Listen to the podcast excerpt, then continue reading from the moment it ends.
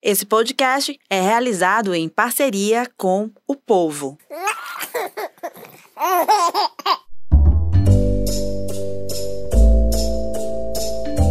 Você ouve agora MamiCast, o seu podcast de maternidade com informação e leveza. Comigo, Raquel Gomes.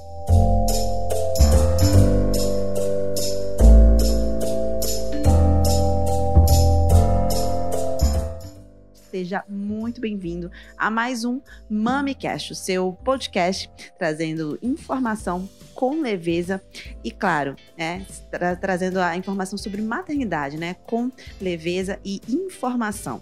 Muito bem, vou apresentar a nossa convidada de hoje, nossa convidada especial para falar de reprodução assistida, doutora Tiziana Lima. Ela é ginecologista e especialista em reprodução humana. Ela é mãe do Alfredinho, da Catarina e da Maria Cecília. Doutora Tice, seja muito bem-vinda. Que você se apresentasse também aos nossos ouvintes telespectadores. E depois a gente faz aqui uma breve introdução do tema. Tá ótimo. Obrigada, obrigada pelo convite. Fico muito feliz de estar aqui, né, falando de um tema que eu adoro, é meu dia a dia, né? E acho que você já me apresentou super bem, né? É, eu sou ginecologista, atuo na área de reprodução humana, né? É, é, para casais que tentam engravidar e não conseguem, ou casais que perderam bebês, né? E eu sou mãe da Cacá, do Alfredinho e da Ceci. Lindos, todos muito lindos. Obrigada. Olha. Eu vou me referir, então, à doutora Tice como Tice aqui no podcast, porque é um uhum. papo muito leve. É como se a gente realmente estivesse aqui na sala da nossa casa. Eu queria que ela se sentisse assim, super à vontade. Porque os temas que a gente vai tratar aqui são esses, né? Claro, a gente vai trazer sempre informação, vamos procurar é, atualizar é, os temas, né? São assuntos que são muito procurados, muito é, é muito questionados também. Uhum. Muita gente também tem até um certo receio de falar sobre esse assunto. Então a gente vem aqui para esclarecer, para tirar dúvidas, mas de uma maneira é, é, leve, né? Para que você se sinta convidado mesmo a entrar nesse bate-papo, a fazer a sua questão também, trazer a sua dúvida. É, eu, eu até quando eu estava chamando para esse programa, para o episódio, eu pedi para as pessoas mandarem dúvidas. Muita gente mandou é, é, de vários aspectos, né? Em vários sentidos, né? Porque é um tema tão abrangente, né, doutora Tícia? A gente sabe que hoje a, nem toda mulher realmente tem o sonho de ser mãe, mas muitas mulheres têm esse desejo. Na verdade, muitas mulheres crescem com esse desejo, né? A gente fala nesse instinto materno, uhum. esse, esse desejo de cuidar, né? De, de aflorar o nosso cuidado, de ter ali aquele ser humaninho pelo qual a gente vai se responsável pelo desenvolvimento, pelo crescimento, né, pelas relações afetivas, sociais. Então, a, a essência da maternidade é essa, né? Claro que nem todas as mulheres são obrigadas a desenvolverem ou, enfim, se sentirem ali na obrigação de serem mães. Mas o fato é que muitas manifestam esse desejo. O fato é quando, e trágico, né? Quando é, esse, esse desejo não casa com a naturalidade, quando ele não, não, não acontece naturalmente. E aí acontece é, as tentativas ali de tentar também induzir é, a, a, maternidade, né? Porque hoje nós temos né, possibilidades, felizmente. Uhum. Inclusive, é, é, avançamos nisso, uhum. graças a Deus, com o tempo. E, e, o que vem possibilitando muitas mulheres de conseguirem, né? É, terem esse desejo realizado. E para muitas é sim o maior desejo de suas vidas, e a gente vai falar muito sobre isso aqui também. Então, vamos falar um pouquinho. Inicialmente, eu vou trazer alguns dados, né? É, pode me corrigir se eu estiver errada, tá? Ou se tiver algum dado mais atualizado do que esse, é, e você queira aqui é, fazer essa correção. Mas ah, no Brasil, a taxa de infertilidade de casais na idade fértil, ela está girando em torno de 15%, né? E com isso, com essa questão da infertilidade, crescem ali os métodos, né? O índice dos métodos, né? Para a questão né, de você ter filhos. Então, por exemplo, a Anvisa trouxe um dado de que as clínicas de reprodução assistida fizeram 43 mil, mais de 43 mil ciclos de fertilização in vitro em 2018. É um dado que é um pouco desatualizado, mas é o mais recente que eu achei. E já é um crescimento de 18% em relação ao ano anterior, que é maior do que os anos anteriores. Então, ao longo dos anos, a gente vem observando esse desejo maior dos casais de procurarem alternativas, né, Tice? Queria que você começasse falando sobre isso, né, sobre esse, esse crescimento, é, qual o sentimento que você observa na clínica, né, desses casais? Uhum. É, os casais que buscam engravidar, muitas vezes eles não compartilham desse sonho com familiares, com amigos, porque é uma vergonha, é um medo, é um receio de não conseguir engravidar. Então, quando um casal começa a tentar e não consegue, começa a frustração, eles primeiro têm a fase da negação, de não aceitar o que está acontecendo, de não entender, para depois buscar uma ajuda, né? Então, por isso que é, demora tanto a assim, se pesquisar e esses 15% acaba sendo maior do que isso, né, de casais inférteis, porque as pessoas acabam não investigando e aceitam que não conseguiram engravidar. Né? Uhum. E hoje nós temos muitas técnicas, não só de reprodução assistida, mas para gestação natural. Então, de investigar, de suplementar, de fazer exames adequados. Às vezes é uma besteira, às vezes é um, um detalhe que você consegue engravidar, às vezes, no primeiro mês, né? Então, é, os casais, quando chegam até mim, geralmente chegam com um ano, dois anos, três anos, quatro, cinco, dez anos tentando engravidar. E a gente sabe que, é, eu como mãe, né, eu sei a frustração que é quando você não consegue engravidar. Porque a gente cresce brincando de boneca. A gente cresce preparada para ser mãe. Então, quando chega o momento da maternidade e que ela não é conquistada, principalmente de primeira, que a gente acha que vai parar o anticoncepcional e vai engravidar de primeira, vem a primeira frustração e o primeiro baque. E aí é um caminho que pode se tornar doloroso para alguns casais, né? Mas não precisa ser assim o caminho não precisa ser muito difícil, né? Ele precisa da perseverança, ele precisa do, da, da busca ativa de um diagnóstico. Porque o que eu sempre digo para as minhas pacientes, né, para os meus casais, não é ruim você ter um diagnóstico, é ruim quando você não tem. Porque quando você tem um diagnóstico, você tem o que fazer. Agora, quando você não busca, você não, nunca vai achar a sua solução. E, e, você acha que ainda é muito alto o índice dos casais que não vai aprofundar, justamente para não mexer em algo e não descobrir algo. É o que pode levar um casal a realmente ficar ali naquela, enfim, cobrindo mesmo o sol com a peneira. Enfim, não, não é. quer saber a, a, realidade, né? Tem medo. É, assim, as pessoas acreditam que o especialista em reprodução assistida é, é para fazer apenas fertilização in vitro, né? E a fertilização in vitro é o final de todo o processo de investigação quando se realmente precisa. Então, muitas vezes, buscam profissionais ou não capacitados, que não tenham conhecimento, e vai perdendo tempo, perdendo tempo, perdendo tempo. E o nosso receio é que quando chega no especialista em reprodução humana, pode ser tarde demais, né? Então, o nosso alerta sempre, né, todo mundo da reprodução é de ficar sempre falando, né, busque ajuda e procure um diagnóstico. Sim. Uh, a gente, vou falar aqui também da questão da idade, né? Para a mulher, existe um, um, um, digamos assim, um reloginho, né? Acho que é, é um relógio biológico mesmo. E, e, por isso também muitas vêm ali já a partir dos 30 anos, já começa aquela contagem regressiva. É, queria que você falasse um pouquinho sobre isso, é, até desmistificar, mesmo se for o caso, essa questão de até qual idade eu, eu, posso ser mãe naturalmente, até quando que eu posso começar a me preocupar. Todas essas faixas ali, aquele, aquelas faixas de tempo, uhum. digamos assim. É, hoje a gente casa mais tarde, né? Uhum. Antigamente, na época das nossas mães, os casamentos aconteciam aos 20 anos de idade, né? Era. Aos 25, 26, 30 anos, a prole estava definida. Uhum. E hoje, graças a Deus, a mulher está conquistando o seu mercado de trabalho. Então, com isso, a gente está engravidando mais tarde, está buscando a maternidade mais tarde, e isso atrapalha, né? A idade, ela é o principal inimigo da, da maternidade. Por quê? A gente já nasce com os nossos óvulos para o resto da vida. Os meus óvulos foram formados quando eu estava na barriga da minha mãe. Então, eu já nasci com a minha quantidade de óvulos, vou perder boa parte da puberdade, né? É a primeira grande queda, que eu vou nascer ali com 2 milhões e na puberdade eu entro com 400 mil. Então, eu tenho a primeira queda, vou liberando e perdendo óvulos todo mês, mas quando eu chego ali em torno dos 30 anos, eu tenho uma leve queda, isso numa população geral, tá? Uhum. Aos 35 é uma queda brusca, e aos 40 anos eu tenho já um risco muito aumentado de alterações genéticas, de baixíssima reserva ovariana, que esse risco ele aumenta aos 37 anos de ter alteração genética, uhum. né? Então, a reprodução humana eu digo que pode ajudar mesmo quem não quer ser mãe, agora, né? Uhum. Porque se a gente faz um planejamento da vida, né? Eu quero. Algumas pessoas, né, pensam, eu quero me formar, eu quero casar, eu quero curtir, juntar dinheiro, subir na carreira, depois ser mãe? Uhum. né? Então, é, se você pensa assim, e você ainda não chegou no ponto que você queria, a gente acende uma luzinha vermelha por conta da reserva ovariana, porque além de cair a quantidade de óvulos, ela cai a qualidade dos óvulos.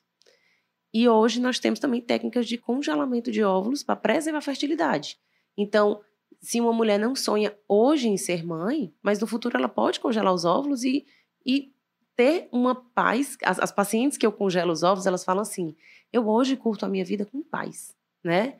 Eu espero o marido perfeito com calma. Porque às vezes a gente vai numa vida tão turbulenta e quando você vê, tudo passou. O tempo passou e aí a gente perdeu o tempo, né? Sim. Então, uma pressão, né? Uma pressão, né? A sociedade, uhum. ela cobra que você tenha aquela família tradicional, ela cobra que você seja mãe, que você seja uma super mãe, mas também você seja uma super profissional. A conta não bate, né? Assim, de você conseguir fazer tudo ao mesmo tempo.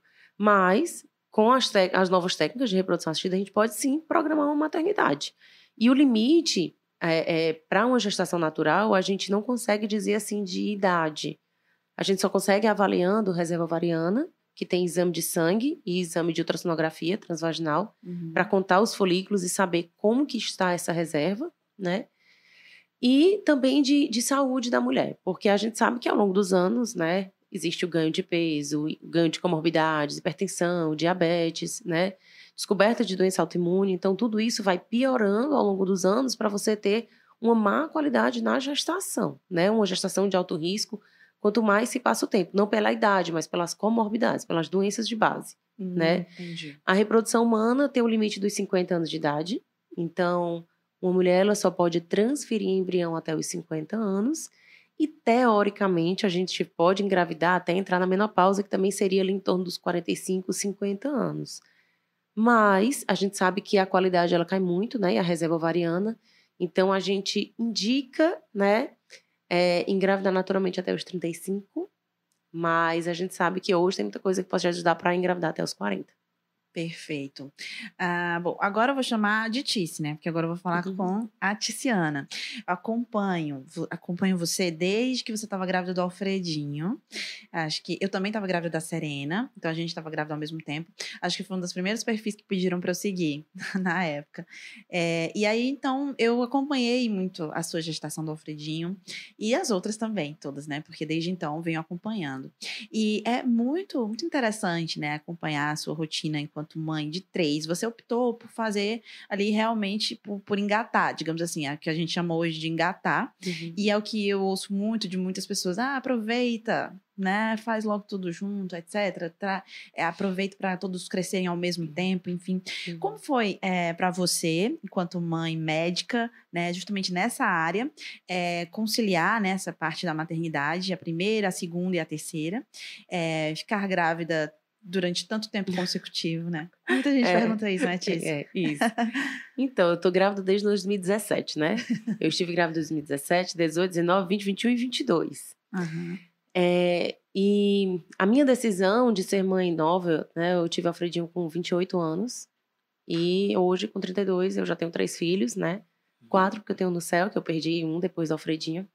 Mas é, eu descobri que eu tinha endometriose ao acaso, né? Então, eu faço comigo o que eu faço com as minhas pacientes também, né?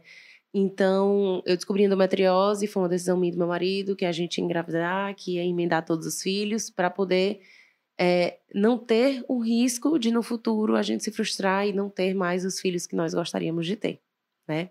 Uhum. Então, foi muito difícil, não foi fácil. Foi Sim. muito difícil, porque no mesmo, ao mesmo tempo que eu estaria na minha ascensão pessoal, eu estava na minha ascensão também de carreira, então, terminando residência, terminando a parte de reprodução, né? Viajando para São Paulo com o Alfredinho, nem andava ainda, pequenininho, né? E, e são decisões, né? A vida é feita de escolhas e eu escolhi passar por esse perrengue inicial, né? Uhum. Mas eu sou muito grata por ter passado por tudo isso, assim, né? Tão nova. É, E, e assim, hoje as coisas estão ficando mais tranquilas, né? Uhum. Não tá tanto porque a minha pequenininha tem dois meses, mas é, a gente sabe conciliar bem. Agora eu tive que reduzir muito a minha carga horária de trabalho para conseguir dar conta, né? Uhum. Para conseguir ter um tempo de qualidade com os meus filhos, para poder dar uma atenção de qualidade para as minhas pacientes e não pirar, né? Porque senão a gente pira, né? Sim. Criança demanda muito, trabalho demanda muito, a gente chega em casa, tem milhões de mensagens no WhatsApp de paciente, então a gente tem que tentar conciliar isso e fazer de tudo um pouquinho, né? é, e também muito, muito prazeroso, né? Acho que tem também esse lado, a gente fala nos momentos difíceis, mas só de ver eles três juntos ali na sua rede social já dá vontade de ter o é. segundo. É, é bom, eu gosto. E aí a gente já fica, né, com aquela história. É, eu, vou, eu vou então te parabenizar, eu acho que é isso, né? É, é inspirador, sabe? Assim, inspira bastante. Acredito que muitas mulheres. É, e, e, agora, é, já que eu tô falando nisso, né, questão das mulheres, é, você recebe muitas, você recebe diariamente muitos pacientes, né? Você é uhum. é procurado por muitas mulheres por ser referência nessa área. É, qual é o perfil hoje da, das mulheres que te procuram, né? Em questão de faixa etária, até realmente é, é, digamos assim, vida, né? O momento da vida, né? Você acabou de mencionar uhum. né, que elas hoje as mulheres estão realmente fazendo aquela lista das prioridades, estão se organizando melhor, planejando, então tá tudo, né, um pouco mais fácil, digamos assim. É, quais são essas mulheres que te procuram? Quais são os casais? Depois de quanto tempo tentando eles te procuram? Acho que eu coloquei muita pergunta de uma vez só. Uhum. Então vamos lá. vamos é... lá. É como eu te falei, a reprodução humana, ela ajuda as, as mulheres que querem engravidar hoje as que querem no futuro, né? Então, é, são muitas as formas de, de busca pela reprodução humana, né? São as mulheres que querem congelar óvulos, são os casais que perderam bebês, né? É, são mulheres de produção independente, né? São casais homoafetivos, que também buscam a maternidade, né? Uhum. É, então, assim, tem de diversas formas que a gente pode ajudar, né? É eu, eu, eu acho que assim, a minha profissão é, é eu posso dizer que para mim é a mais bonita, né? É, é, a área mais bonita da medicina, porque você cuidar de vida e você participar e ver ativamente o milagre da vida acontecer, né? Porque a gente é um mediador, né? Do que está uhum. acontecendo, a gente ajuda, mas é muito gratificante, né? Eu que já perdi bebê, eu que tive diagnóstico de endometriose e ovário policístico, eu que tive o medo de um dia não ser mãe, Hoje eu tento acolher as minhas pacientes da forma que um dia eu precisei e talvez eu não achei. Então, é, eu acredito que hoje muitas pacientes me procuram por se encaixar muito no meu perfil. Né? Uhum. Tem muitas pacientes que têm a mesma religião que eu, não que eu não atenda outros, lógico, eu atendo todas as religiões, né? Um dia me perguntaram assim: ah, é, por você ser católica e falar que você é católica, você não acha que você pode afastar outras, outras pessoas, eu disse de jeito nenhum, né? A minha fé não atrapalha a sua fé e nem atrapalha de ninguém. E a gente tem empatia, a gente tem empatia, a gente tem amor por cada pessoa que procura no consultório. Porque todo mundo que entra ali tem uma dor. E tem uma história nova para contar também, se Deus quiser. Sim, eu vejo alguns, alguns relatos são muito emocionantes. É, é que você lembra, consegue lembrar assim alguma história de destaque que você realmente ele ficou muito balançada e que vai contar para seus filhos quando eles estiverem um pouquinho maiores? Ai, gente, tem tem muita história, tem muita história, mas teve assim, algumas me marcam mais, né? Uhum. É, teve um casal que eles me procuraram, na primeira consulta, eles levaram dois atestados de óbito de bebês intraútero, né? Um eles perderam com 35 semanas de gestação já, e o outro foi uma gestação ectópica. Fizemos uma investigação, fizemos um tratamento de baixa complexidade e eles acabaram perdendo esse terceiro bebê, né? Provavelmente o bebê tinha uma alteração genética, então a gente partiu para a fertilização in vitro, né?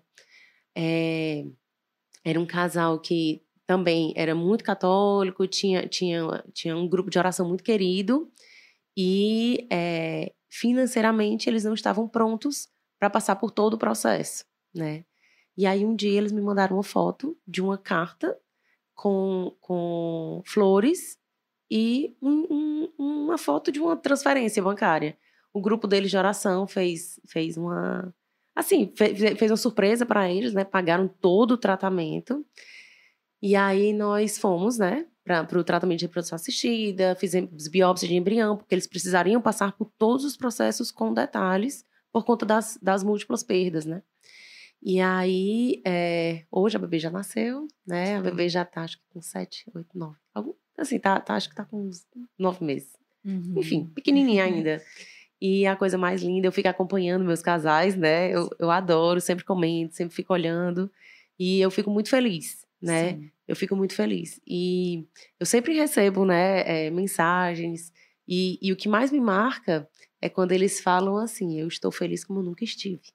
Né? Uhum. Então, é, é, eu fico até emocionada quando eu falo, porque é muito bom. É muito bom você saber que você está construindo uma família, você está construindo um sonho, você está participando e você vai ser sempre lembrada, Sim, né? Pelo eu, resto da vida. Pelo resto da vida desse casal. Eu também fico emocionada porque tenho também conheço muitas amigas e, enfim, familiares que estão nessa, nessa luta, né? É uma luta que eu chamo de jornada, porque não é fácil. Acho que você deve acompanhar muitas, então, muito mais do que eu tenho propriedade para falar. É frustrante muitas vezes é fazer testes versus vários testes e lidar ali com aquele teste negativo mais uma vez e ter de ter uma esperança, ter de acreditar e ter de se preparar. E aí eu queria falar um pouquinho também sobre essa, essa preparação, né, da, da mulher, do casal que quer, de fato, investir mais uma vez, quer tentar mais uma vez, aquele casal que já tentou de quase tudo e, e tem ali uma última tentativa, né? Como é que, que isso acontece, no, assim, o que, que você indica primeiro e quais são as etapas até chegar ali no que seria a última tentativa? Uhum. É, é, primeiro a gente investiga, né? Existem várias causas para você não engravidar, tá? É, primeiro a gente avalia se o casal está tendo relação sexual de forma periódica, porque muitas vezes o casal quer engravidar. Aí acha que está no período fértil, tem relação sexual só naquele período e depois não tem mais, né? E às vezes a mulher tem ovulação tardia, tem ciclos irregulares. É, a gente pode também ter alteração hormonal, pode ter alguma alteração de cavidade, um pólipo, um mioma, obstrução tubária, doenças ginecológicas como ovário policístico, endometriose. Então, a gente faz uma investigação completa, né? É, risco de alteração genética por histórico familiar, então a gente faz análise de cariótipo do casal, né? Avalia o DNA. E, e aí é que a gente vê o que é que se faz. Então, se é uma causa hormonal, é o melhor dos mundos, né? O mais tranquilo. Uhum. Agora, quando a gente tem um fator masculino, quando a gente tem uma obstrução tubária, a porta está fechada. Eu não tenho como ter uma gestação natural. Então, obstrução tubária precisa de um tratamento de alta complexidade. Né? Geralmente, é, fatores masculinos graves, né, quando tem baixíssima quantidade ou baixíssima motilidade de espermatozoides, obstrução tubária bilateral, idade avançada, já vai para fertilização in vitro tá?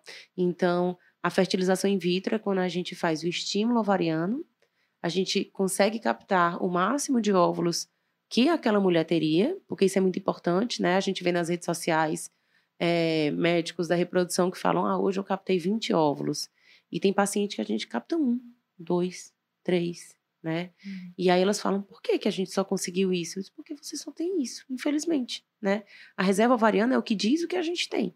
Então, eu não consigo tirar 10 óvulos quando eu tenho um hormonite bileriano muito baixo, né? Então, a gente tem que ir para a nossa realidade. Muitas mulheres já procuram mais tardiamente a reprodução assistida. Então, é, passou dos 37 anos, a gente acaba indicando a biópsia embrionária ou perdas gestacionais de repetição sem saber a causa, né? É, porque a principal causa de perda gestacional é alteração genética. Então, é, a gente acaba fazendo a biópsia de embrião. Essa biópsia vai dizer quais são os embriões que são euploides, normais, e os que têm alteração genética, e quais são as alterações genéticas que tem, né? E, e hoje a gente acaba transferindo só um embrião, porque a gente tenta diminuir o risco de gestação gemelar. Que antigamente a gente achava que todo mundo que ia para a FIV, ia para a reprodução assistida, acaba tendo gêmeos e trigêmeos, né? Uhum. Hoje com os avanços né, da tecnologia, a gente acaba optando por transferir só um embrião, máximo dois. E quando é biopsiado, a gente acaba transferindo só um mesmo, porque a gente já sabe que o embrião é euploide e nada é garantido, não posso dizer 100% de certeza que vai dar certo, mas a gente tem uma chance muito maior de dar certo. Então, é, existem etapas a serem feitas até chegar no sonhado positivo, né? Uhum. E o que eu, que eu digo sempre para paciente, na verdade, o que a gente quer não é um beta positivo. O que a gente quer é um bebê em casa. E para a gente ter esse bebê em casa, às vezes a gente tem que dar uns passos para trás, investigar tudo novamente, passar por processos, né? Que a FIV ela é um processo. Porque muita gente acha que chegou no consultório, vai menstruar, vai começar o, o ciclo e no final do mês vai estar tá grávida. E não é assim, né? Primeiro mês a gente faz a punção, no segundo a gente faz a avaliação de cavidade com esteroscopia e no terceiro mês é que a gente faz o preparo endometrial para transferir embrião com mais cautela. Nossa, é realmente uma, uma, uma, uma escolha que tem que ser, né, de fato, é, é levada muito a sério né? Uhum. E sim, eu acho que o sonho de ser pai, de ser mãe, fala mais alto nesse momento. Então, é, é, sem dúvida, esses casais fazem tudo certinho e vão lá. Eu conheço, né? Tenho uma amiga muito próxima que eu acompanho toda a jornada deles e tenho fé que esse ano vai dar tudo certo. Estou uhum. junto com ela nisso. E até queria até mandar um beijo para ela agora e desejar mandar essa energia positiva aqui que ela vai conseguir ser mãe, Amém. sim, esse ano. Do Tice, eu já ia chamar de doutora Tice, mas é que a gente está aqui tão à vontade, né? É, falar também sobre esse, essa, essa reprodução é, é, que você falou independente, né? Na verdade, produção independente, uhum. que é também uma escolha que vem crescendo bastante. Muitas mulheres não querem esperar o marido perfeito, uhum. querem logo, enfim, cansadas de esperar para ser mãe, quero ser mãe logo e vou dar conta do recado. Uhum. Tem uma rede de apoio que também é muito importante, né? Nesse uhum. caso da produção independente. É, eu ouvi uma vez uma frase, quando eu estava ali, é, logo no início é, do Puerpério da Serena, eu ouvi um podcast qualquer, não lembro o nome, é o seguinte, para se criar uma criança, para se ter um filho, é preciso, no mínimo, duas pessoas no mínimo, seja vó, marido, amiga, vizinha, tia da escola, mas precisa de duas pessoas. Então, como é que hoje você você você recebe essas mulheres para produção independente? É, há uma, uma média de valores que a gente pode falar aqui. É, para quem está interessado, já ir se preparando, fazendo ali uma poupança, enfim. Uhum. É, valores a gente não consegue falar e nem pode, né? O Conselho Federal de Medicina não permite. Mas é, a produção independente, ela é tanto para a mulher quanto para o homem. A gente pensa muito só na mulher, uhum. mas vou explicar como é que acontece para o homem ter a sua produção independente, né? Uhum. É, geralmente, quem procura é a mulher, tá? Então, é, ela vai captar os óvulos dela e existe o banco de sêmen, né? O banco de sêmen pode ser nacional ou internacional e ela escolhe as características do doador, tá? Ela escolhendo as características, forma-se o embrião e faz-se a transferência embrionária, tá? É, no caso do homem, quando o homem busca é, a sua produção independente, que é bem mais raro, né? Uhum. Porque a gente cresce com esse instinto materno, né? A gente brinca de boneca, mas os meninos brincam de caminhão, né? De carro. Então, assim, a gente cresce com esse desejo da maternidade. Então, é, para os homens é mais difícil eles procurarem, mas existe. E eles dão o sêmen, né? O homem, ele pega o sêmen dele com o óvulo do banco de óvulos, né? Óvulos doados, forma um embrião e aí ele precisa de uma barriga solidária. Essa barriga solidária precisa ser de parente, né? Precisa ter parentesco uhum. próximo. E no Brasil não existe nada pago, tá? É tudo doado. Então, não, não existe aquele, aquele termo que a gente fala barriga de aluguel, né? Não se paga pela barriga de aluguel. Por isso que a, a barriga solidária, ela tem que ser de alguém da, é, família. É, da família. E a gente chama, na verdade, também de útero de substituição, né? uhum. né? Então, tem essas duas formas, tá? É, quando você forma os seus embriões, sempre vão ter embriões remanescentes, né? Geralmente tem. Então, você não precisa usar todos de uma vez. Esse é o ponto-chave e o ponto importante da reprodução humana. Porque muitas mulheres já procuram nos seus 38, 37, 36 anos, né? ou para congelar óvulos, ou para né, fazer a, a FIV já com, com embriões prontos. É, e você consegue constituir, né, entre aspas, a sua prole para o resto da vida, né? A ideia é essa, né, que a gente consiga congelar embriões para que eu fiz aos 36 anos, um exemplo, né? Fiz aos 36 anos, é, aos 39 eu voltei, tive mais um, e aos 44 eu quero mais um filho. E aos 44 anos a gente sabe que a qualidade do óvulo é muito baixa para você ter uma gestação, né? Para você entender uma gestação natural aos 40 anos de idade, a chance de engravidar natural é de 1%. É muito baixa.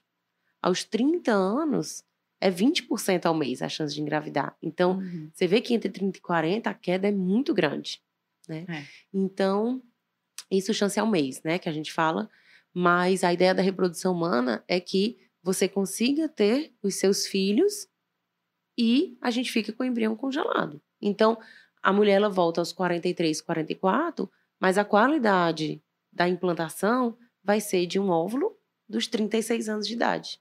Então, é para aumentar as chances, porque também não pode esperar muito tempo e chegar aos 48 e querer ter óvulos próprios. Para isso, também tem mais uma opção para as mulheres que não têm mais reserva ovariana, mulheres que tiveram câncer de ovário, tiveram que tirar o ovário, mulheres que já entraram na menopausa, menopausa precoce. Porque eu tenho um paciente que aos 30 anos já está entrando na menopausa, né? Então, a gente tem esse alerta, né? Porque o último caso ainda é a ovo doação. Então, mulheres que não têm óvulo próprio, porque não tem mais reserva ovariana, mas ela tem acesso ao banco de óvulos para que ela faça a fertilização in vitro com óvulos doados.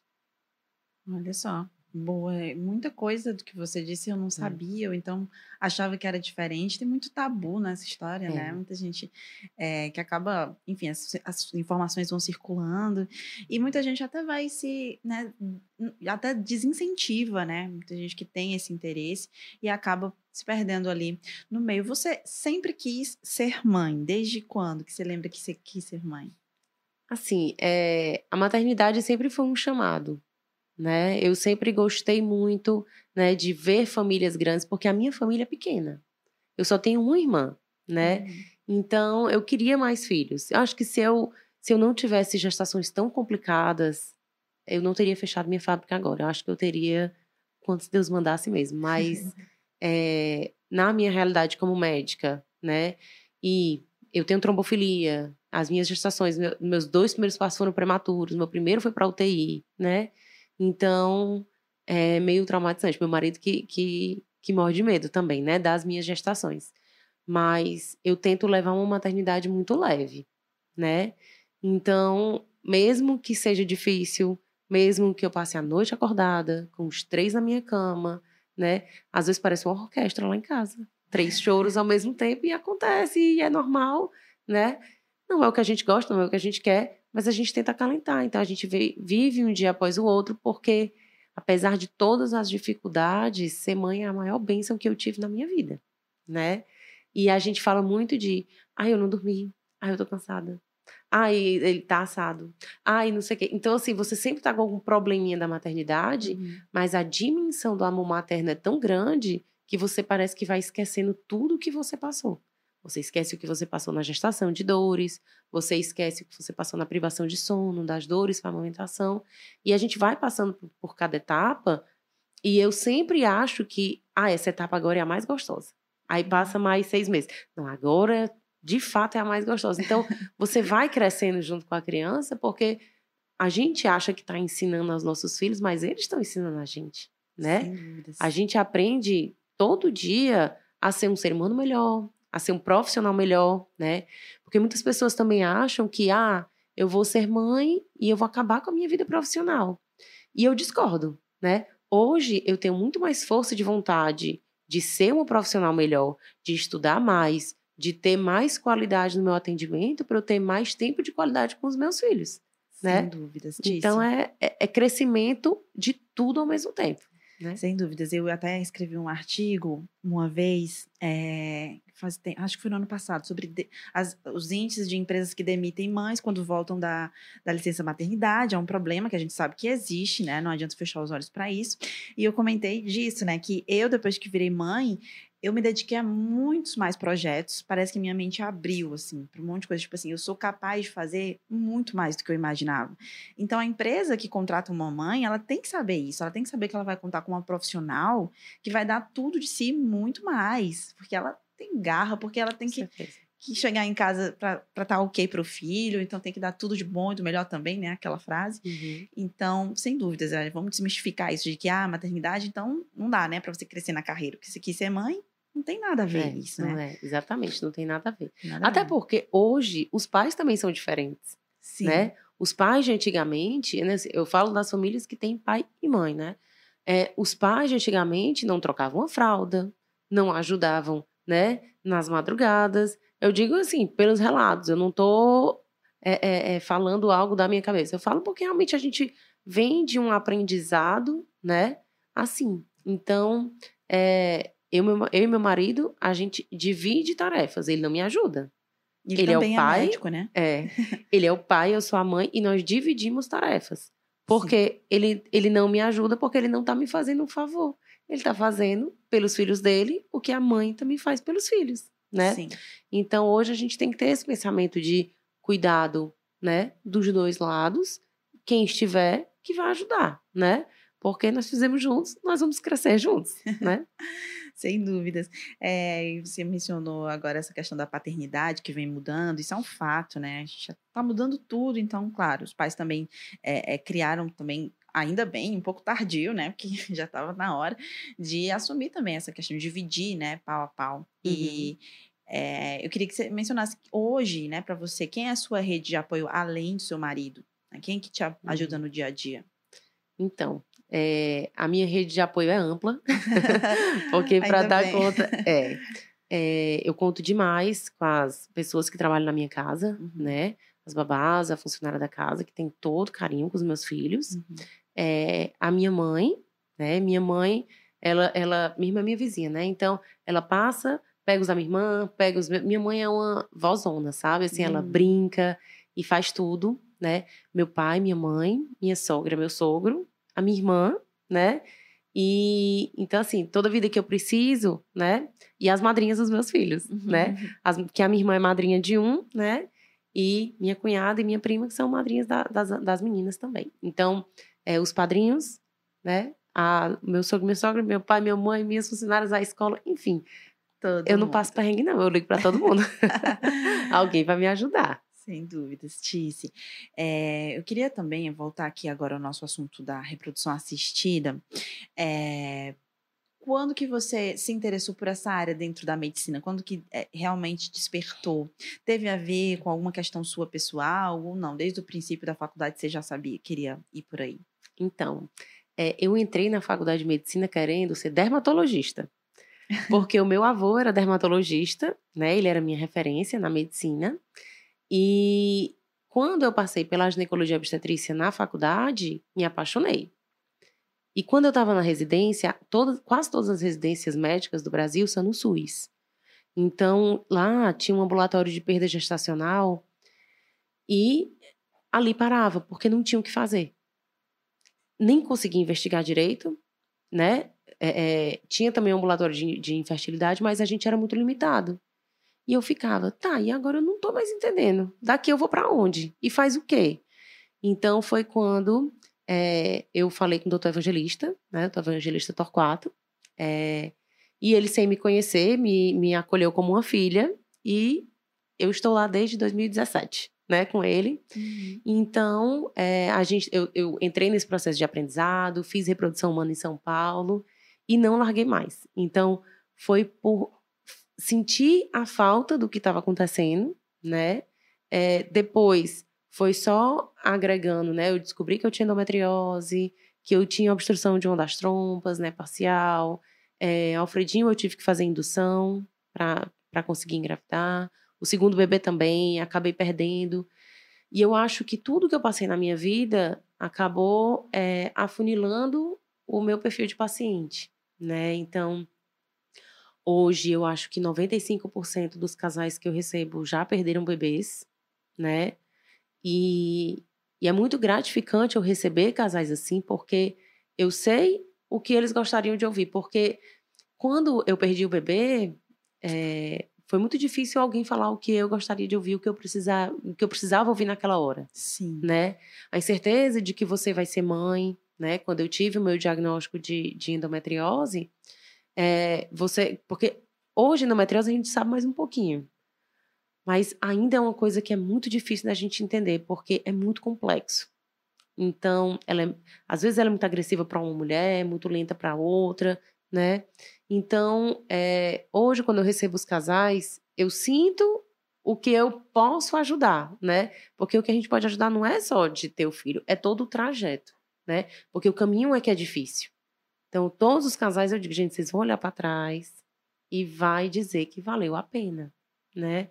Então, foquem no futuro e que o processo seja leve. Porque se for um processo doloroso, difícil, que você né, deixa a peteca cair, que você fica chateado. Às vezes tem paciente que vem lá no consultório e aí eu fecho o diagnóstico e que tem que ir para fertilização in vitro, eles somem, voltam um ano depois, a reserva já está mais baixa, a endometriose está pior, e a gente tem um pouco mais de dificuldade de uhum. passar pelo processo. Então, é isso, né? Eu digo, a gente vai segurar na mão, vai até o final e não, não desista. Não desista do seu sonho. É isso, né? Meio que você tem que fazer também esse acompanhamento, porque o psicológico desses, desses pacientes também é uhum. muito importante, conta uhum. muito. Claro que ninguém vai conseguir manter ali 100% do psicológico, impossível, É né? difícil. É difícil porque você vive numa incerteza, né? A reprodução humana, ela não lhe dá 100% de certeza de nada. A medicina não lhe dá. Mas a gente trabalha com probabilidades, né? Eu sempre digo para os casais, eu não lhe garanto que vai dar certo. Eu lhe garanto que eu vou fazer de tudo para dar certo, né? E a gente sabe o caminho que a gente está andando. Eu sou muito verdadeira. Se a gente acha que não vai dar certo, né, com óvulos próprios, que a gente tem que ir para um ovo doação, a gente vai para um ovo doação, né? O importante é a gente saber o diagnóstico para saber o caminho e aceitar esse nosso caminho. Entendi. É, isso é importante, né? Você recomenda, assim, é, é, também acompanhamento, terapia, enfim, para os casais que estão nesse processo? Com certeza. É um dos com principais certeza. passos ali, a questão também de, de uma alimentação. É, Como é que com você... certeza. Ah. A, a, a tentativa de engravidar, ela tem que ser multiprofissional, né? A gente recomenda, sim, né? Os tratamentos com a psicologia, o acompanhamento nutricional, que é extremamente importante. Para muitas pacientes, tem indicação de acupuntura, né, que melhora muito é, a resposta na, na, reprodução humana. Então, é, o, o, acompanhamento com o andrologista, que é o especialista é, em fertilidade masculina. Então, tem todo um, um, processo e todo um apoio que a paciente vai precisar ter. Inclusive, até de paciente que está com. No, problemas hormonais, precisa do endocrinologista, paciente que está com nódulo na mama suspeito, precisa ter certeza de que não é nada, porque como a gente entra com hormônios, a gente pode acabar estimulando aquele nódulo a crescer e a gente não sabe o que, que é. Então, tem que confirmar que não é nada, precisa do mastologista. Cada caso é um caso, uhum. né? Cada casal tem sua história para contar. Então, sempre a gente tem que, que ir de acordo com cada família, né? O que que está precisando. É, Bom, só para a gente ir fechando, é, falando agora nessa questão da jornada, dos casais, enfim, da preparação, há muitos casos, assim, pela sua experiência clínica, na clínica, é, que acabam até, enfim, os dois vão, cada um vai para o lado, acabam causando essa frustração de não conseguirem. Atrapalha, pode atrapalhar o relacionamento. É, o que, que você indicaria para quem está passando por isso, né? Porque muita gente acaba sofrendo essas crises, né, no uhum, meio do uhum. processo. Uhum. É, o casal, quando entra no processo de, de, de acompanhamento, de busca, né? Muitas vezes eu vejo as mulheres sozinhas na consulta e isso é um pouco frustrante, porque você sabe que o sonho é do casal. E precisa ser a prioridade dos dois. Muitas vezes, é, assim, é muito difícil acabar o casamento. Às vezes acaba o sonho da maternidade. Muitas vezes a mulher abre mão, né? Porque ela se vê sozinha. Então, é, às vezes eles tentam, mas o marido não quer fazer um espermograma. O marido não quer fazer um exame de sangue. O marido não quer colaborar. colaborar né? E assim, não são exames invasivos. Vamos ser bem honesta, Uhum. porque os exames da mulher, eles são bem mais invasivos. Então, são exames que vai avaliar colo do útero, ovário, trompas, são exames que vão avaliar a cavidade uterina, né? Alguns exames que a gente vai precisar fazer com sedação. Então, são, são, são exames que a gente acaba precisando fazer de forma mais aprofundada, né? É, então, assim, até para casais que estão passando pela reprodução humana, é, eles precisam saber o que que eles vão fazer em caso de morte, divórcio, porque tudo é colocado na ponta do lápis. A gente está falando de vida, né? A gente está falando de filhos. Então, é, tudo envolve um, um, um, um conhecimento, né? De você saber o que você está passando e você saber o que, que vocês vão passar no futuro, né? É, então, assim, os casais que buscam, geralmente eu converso muito sério, né? De todo esse processo que vai passar. Não é fácil, né? Não é rápido. Então, às vezes o casal, quando chega lá, já chega assim, com 10 anos de tentativa. Então, eles já estão realmente já Uhum. cansados, né? E, e- mas a psicologia ajuda demais. E é essencial, né? Essencial. Precisa de verdade. Muito bem, então olha, nosso papo tá acabando, nosso tempo tá acabando, mas é, é muito te- é muito assunto dentro, né, desse, desse tema, né, Tice? Eu queria primeiro parabenizar mesmo, porque agora que eu a conheci um pouco mais a fundo, cresceu mais ainda a minha admiração. É, realmente, de fato, é aquela pessoa que eu acompanho já há quatro anos. e desejar tudo de bom, né, para você, para sua família, que é linda, e que você continue ajudando tantas famílias, né? E quem tiver aí também nessa acompanhando a gente ou que depois vai ver essa live, porque muita gente acaba acessando depois, né, Uhum. o conteúdo. Então, é, se você se sente, né, em um desses, desses, casos que a gente acabou de citar aqui, procure primeiro ajuda, né, Tícia? Eu acho que Uhum. é, você pode dar melhor recado do que eu, mas é isso, primeiro procurar ajuda, né, Tícia, nesse É. caso. É, eu, eu, eu sempre falo, "N- não deixe para amanhã, não deixe para depois, porque o sonho passa, né? O sonho, ele existe, ele é real, né? Mas a gente não pode deixar, na verdade, ele passar, né? É. Porque, às vezes, alguns casais querem hoje, aí ficam frustrados, passam algum tempo dizendo, não, não era isso pra gente, não era isso que eu queria, e volta anos depois, né, com toda uma frustração. Então, é, se você tem esse sonho da maternidade, é seguir, é ir em frente até o seu limite, né? Eu também não posso dizer que todos os casais conseguiram, nem todos Uhum. conseguiram, infelizmente, né? Uhum. Mas que a gente faz de tudo para que dê certo. Então, para isso, a gente tem etapas, né? E essas etapas, às vezes, tem paciente que fica pulando de médico em médico também, né? Às vezes, quando chega paciente minha, às vezes já, vem, já foi em vários profissionais. Então, é muito importante que você escolha o seu profissional, que você confie no seu profissional, porque a gente sempre tem um plano A, B, C, D, até o Z, né? Então, a gente vai passando por etapas de evolução, porque também não adianta a gente fazer o maior tratamento quando eu preciso de pouca coisa, né? É tudo uma tentativa. E aí, não pode deixar para cair, não pode desistir. Essa é continuar. É isso, resiliência, né? Vamos ficar com Exatamente. isso. Tícia, muito obrigada mais uma vez. Você deve voltar lá pro seu lar. Enfim, tomara que não estejam os três chorando. Mas Não, já já, já já deve estar quase dormindo. Tá na rotina do sono, já já. Maravilha. É, e agradecer, né, mais uma vez, agradecer o pessoal que acompanhou a gente por aqui, acompanhou no Facebook, no, no YouTube também, enfim, pelas plataformas. E agradecer, é claro, a equipe que fez aqui o programa comigo hoje, o pessoal que ajudou, o pessoal da técnica. Vou agradecer o apoio do Grupo O Povo e também ah, o Grupo de Comunicação O Povo e a Rádio Povo CBN e a produção e locução minha, Raquel Gomes, os trabalhos técnicos de Kelly Alves, Marco Vicenzi e Bruno Silva.